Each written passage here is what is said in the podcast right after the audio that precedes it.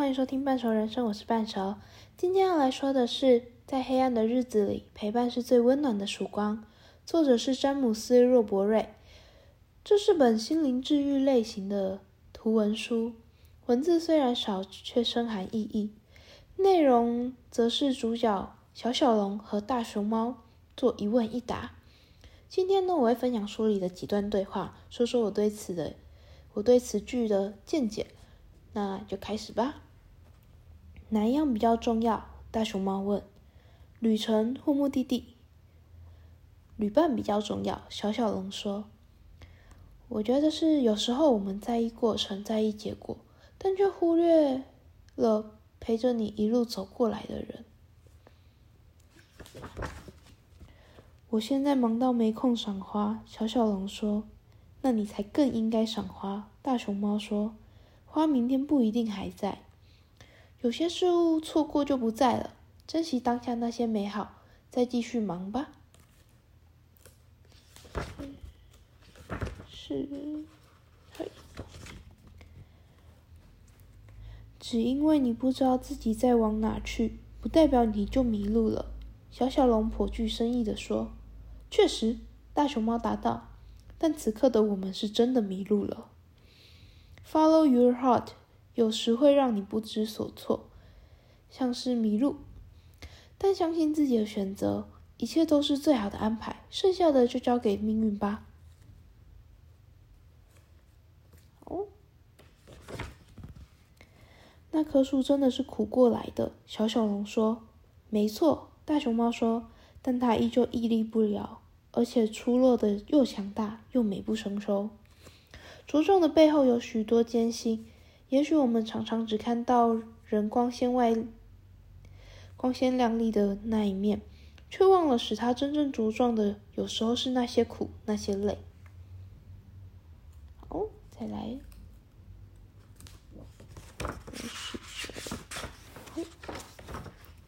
快点！小小龙尖叫着：“我们有好多事要做。”河流一向不疾不徐，大熊猫说。即便一路上有重重阻碍，也从没听说他到不了目的地。放慢脚步吧，时间够用的。借用《俗女养成记》所说，时间长到可以跌倒再站起，但也短到没时间再讨厌自己。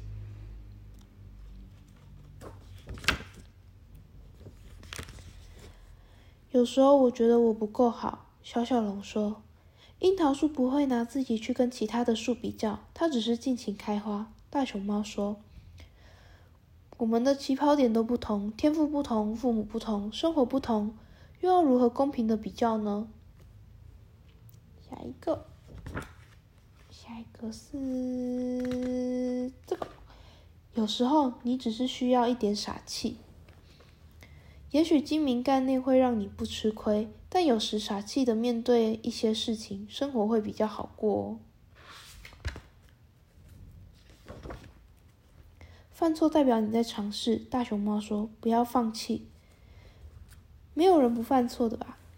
但不要被错误定义你与束缚你，更大胆的尝试吧。但违法的事还是不可以做。我们重申，我们不支持做违法的事情。好。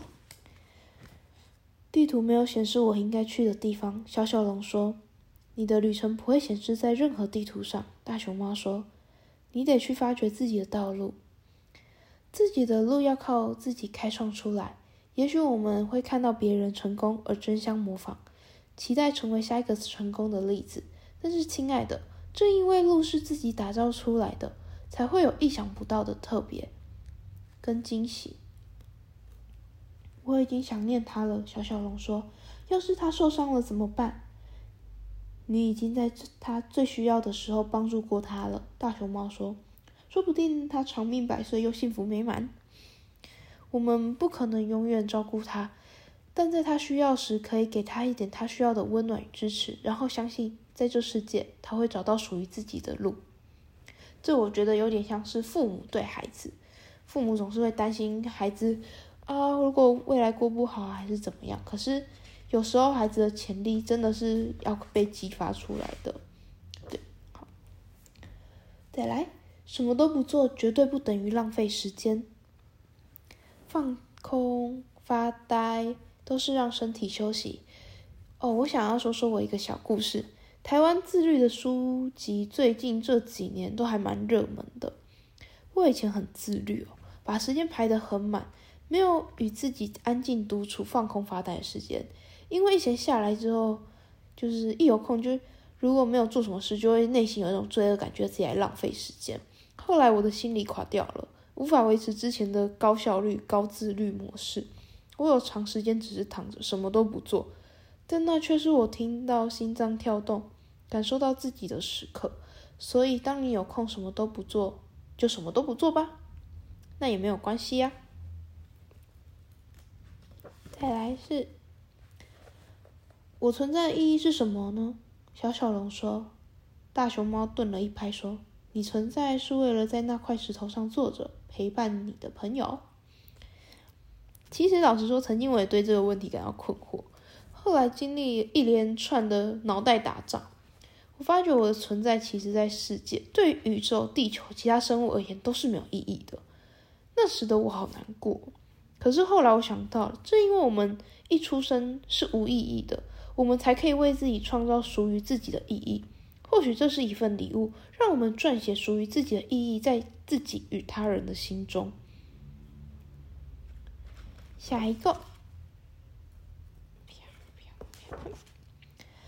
我找不到适合的地方插这一最后一枝花，小小龙有点恼怒。大熊猫若有所思的嚼着竹子，就是不完美才让它看起来更完美。哦，不好意思，修改，就是不完美才让它看起来如此完美。没有人能完美，看似完美的人也会有缺点，但正因为一些缺点，才能使他平易近人，甚至凸显他完美的地方。嗯，记得之前有看到有人在讲说，就是不要追求完美，因为人永远不可能达到完美的程度。就算你真的达到，也是一件很累的事情，因为你要维持住，很累。我还是乖乖承认我就是有缺陷吧。好，下一个，我很担心。小小龙说：“我不知道接下来要怎么办。”即使一下子也好。大熊猫说：“暂停，呼吸，聆听风中的竹林。”嗯，换我。如果不知道该怎么继续，也许先停在原地是个不错的选择吧。在没有想法前，先看看原地的风景吧。因为我以前其实有经历过，就是我其实不知道接下来应该要怎么办。那个时候应该是我休学的时候，其实我还蛮迷茫的，因为我没办法在学校读书了，然后就休学。我很慌，其实因为我很害怕，就是自己未来找不到出路。可是最后还是意外的找到了，而且还过得算不错，所以我就突然觉得，嗯，好像就是先当下的时候，先让自己的心平静下来，会更会是更重要的事情。好，下一个，这座花园美极了。小小龙说，大熊猫点了头。要不是走错路那么多次，我们根本不会发现这地方。有时候走错路，反而能发现一些意想不到的美景，看到不同于别人眼中的风景。这大概也是我觉得我休学之后跟同学、跟我一些高中同学看到不一样的地方吧。嗯，我看到了很多，就是我我意外认识了很多其实也被忧郁症困扰的人，然后他们也在很辛苦的生活着，突然觉得自己没有那么。严重了，就是当你的痛苦跟别人痛苦去相比之后，你会发现你自己的痛苦好像没有这么严重了。对，就会就是我看到更多那些没有被这个教育体制下给接纳的人，会觉得很可惜。他们一定也是个人才，可是因为他们不符合这个世界要的，因为他们不符合台湾教育要的，所以他们就被排除在外了。但我觉得其实有一些。政府还是有在努力，就是要让他们可以有他们自己的路走。只是我觉得，嗯，对，就是不一定是其他人能，就是不一定是社会氛围能够接受，但是我觉得政府在这一块有努力啦，有我有看到了。好，下一个，我们又迷路了。大熊猫说，迷路的时候，小小龙说，我觉得有个不错的办法，就是回到原点去回想初衷。哦，好，我来说说我的想法。嗯。在努力的时候，有时会不小心忘记是为什么而奋斗，没有关系，再回头去找就好。它一直都会在那里，不会跑掉的。如果你不确定，就回到原点，再去看一下，确认一下，然后确定了之后，继续向前走。下一个，要是遇到有人不喜欢我或不喜欢我做的事，那该怎么办？小小龙问。你要走自己的路。大熊猫说：“失去那些人，总比失去你自己好。相信有一天。”你会成熟到不再需要别人的喜欢才能来肯定自己的价值。有一天你会发现，你已经强大到可以不需要别人的肯定，也能认同自己的价值。好，下一个。哦，这边先说，因为我挑的都是我我比较有感触的，所以并不是全部，所以只是一些而已。但是我真的很推荐这本书，一定要去买，因为它的插画真的超可爱的。重点是插画，没有，还有搭配上那些文字，虽然少少的，可是我觉得每个人读出来，一定对于他自己内心的意思，一定都会不一样。那我只能先跟你们说，哎，我觉得他是这样的说法。像当然每个人一定有不同的。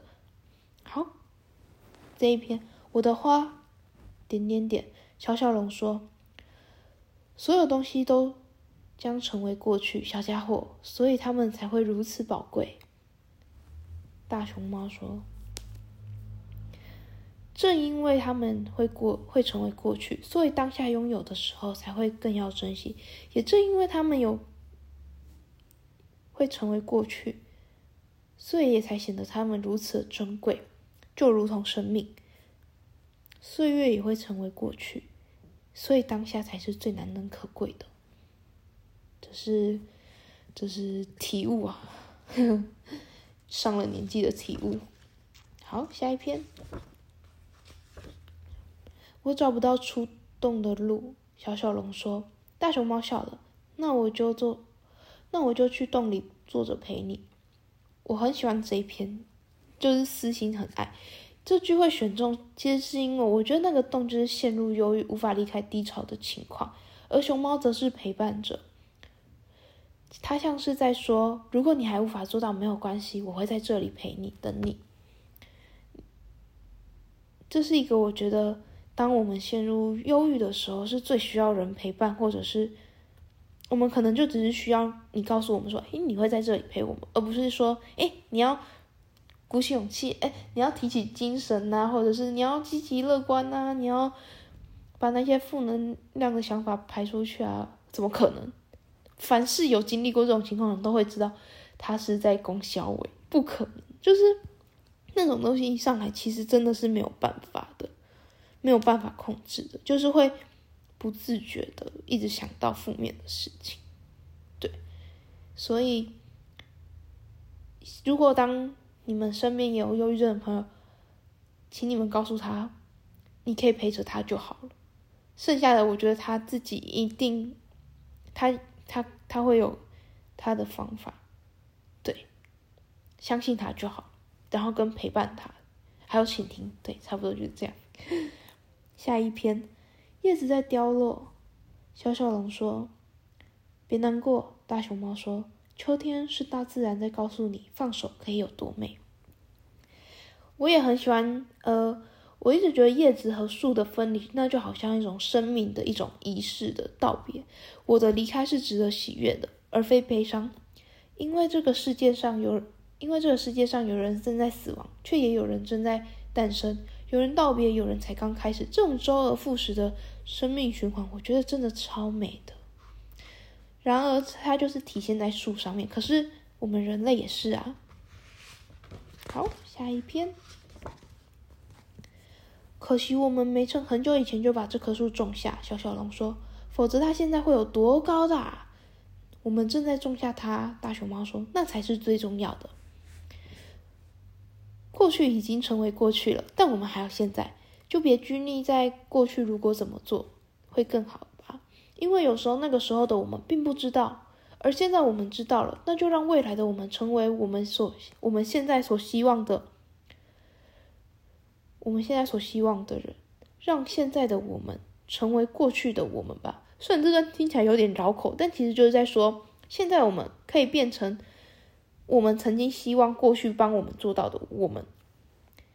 对，然后未来的我们就会变成现在的我们。然而，他会在想说啊，幸好我们当年有种下这一棵树，就是直接往后推移一个那个过去的我们改成现在的我们，现在我们。种下这棵树，那未来的我们，呃，现在我们变成过去的我们，不好意思，我讲错，是现在我们变成过去的我们，然后未来的我们又变成现在我们，这种感觉，好，显然有点复杂，反正，但就是就是一种，我们只有现在就是。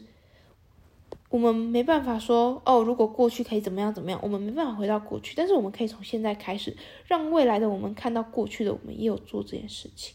好，下一篇，你可以听到林间的风声吗，小小龙？那是大自然在告诉我们要花点时间停下脚步，好好呼吸，什么都不要想。嗯，在太快的世界里，我们放慢自己的步调，不用配合别人冲刺。有时慢慢跑也是可以跑到终点的，有时停下来看风景、听风的细语也是可以的，不需要一直赶。对，我觉得这篇呢，通常都比较在走有点 relax，就是放慢步调。因为这本书的作者其实他也经历过一段忧郁低潮的时光，所以他才创造出这本书。那当下我看到，呃，一开始我看到这本书。其实还好，还好，就是一开始诚很诚实的说，我一开始看到这本书，其实就哎哦就是这样。可是有时候你可能就会莫名就会翻几次，翻几次，翻几次之后，你就突然觉得哎，别有，就是他讲的这些事情，可能你可以套在你某一个一个情况上面使用。这句话好像可以适用在某一个情况上，让你去有这种方法面对，或者是告诉自己说，哎，没有关系。对好，下一篇，不论别人赞美你还是批评你，小小龙都试着拿出风度去接受。一棵树要变强，需要经历各式各样的情境。也就是我觉得哦，有一句话我觉得可以说：杀不死我的，必使我更强大。这种感觉，也许赞美动人悦耳，但那些刺耳才能让我们看见自己的盲点，并且更加客观的审视自己。正因为经历各式各样的情境，我们才可以变得多样性。就是当面对不同的情境，我们才有抵抗力。这也是一开始就要先，这也是在过程中会训练到的。我觉得反而要有些，就是不可以都只有一昧的赞美或一昧的批评，因为一昧的赞美会让你自满，甚至自负；可是，一昧的批评也会让你。自信缺乏，甚至自卑，这两个要调教的很刚好，你才可以怎么说？你才可以很刚好的去创造出那个独特的自己。就是我既可以，嗯，不卑不亢。好，下一个，不去尝试。大熊猫说：“你永远不会知道自己不能，能不能飞。” Just do it，去尝试吧。那些想做却还未做的，或自认为做不到的，有时美好的意外是这么发现的。人生其实很多都是意外，但首先你一定要先敢愿意尝试。对，其实对我来说，我觉得我的人生比较像是冒险。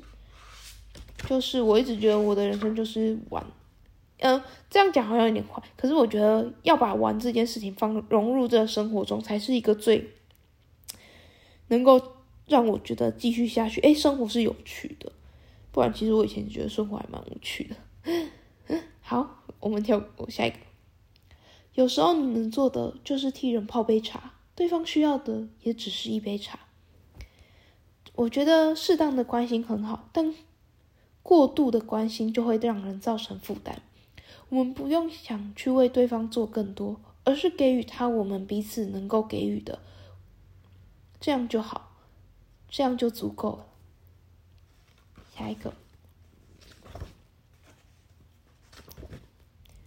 有时候踏上不知道要去哪儿的旅程是好事一桩。未知使人好奇，冒险使人期待。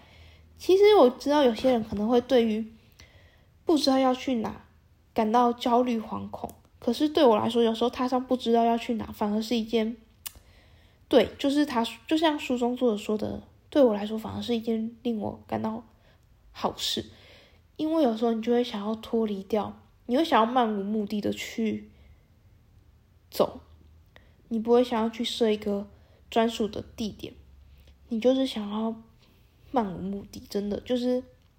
因为漫无目的，你才可以很空的，就是你没有目的性的去思考，说哦，我等一下要去哪里，我等一下要做什么，我等一下要干嘛要干嘛，你就会一直在这路上走。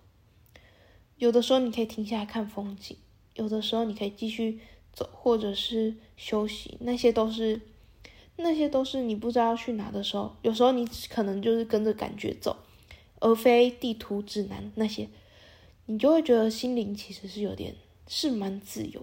好，跳过。好，再来下一个。我放弃。小小龙说：“没关系的。”大熊猫说：“我们明天再试就好。”没事的，有些事现在做不到的，不代表未来也做不到。等之后再试，那也不会太晚。我一直想到这句话，让我其实蛮有感悟的。就是老实讲，老实讲，因为我数学其实真的不好，所以。其实我国小的那种面积，我是到国中才真的通，就哦，原来是要这样用。然后就是，就像有一些真的是时间过了一阵子之后，你再回来看，哦，原来是这样使用。所以我觉得有些事情你现在做不到，像我以前很不会跳绳，可是我不知不觉间就很常跳绳，然后。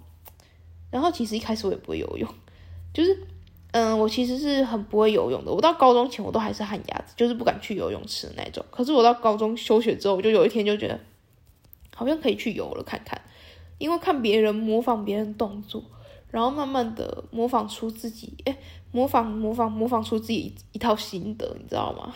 虽然每次都被纠正那个动作好像不是很标准，那个姿势不是很标准，但是 fine。反正游泳是自由的，我就游开心就好。我没有要游那个比赛的，所以我就真是游开心就好。对，好，下一篇。我好累哦，小小龙说。大熊猫停了下来。冬天就是自然会缩起来，养生休息，为新起点累积能量的时候。我们也可以做一样的事情，小家伙。这篇我觉得他讲的非常非常的直接，相信各位一定也听懂。有时候就是需要休息，人就是需要休息。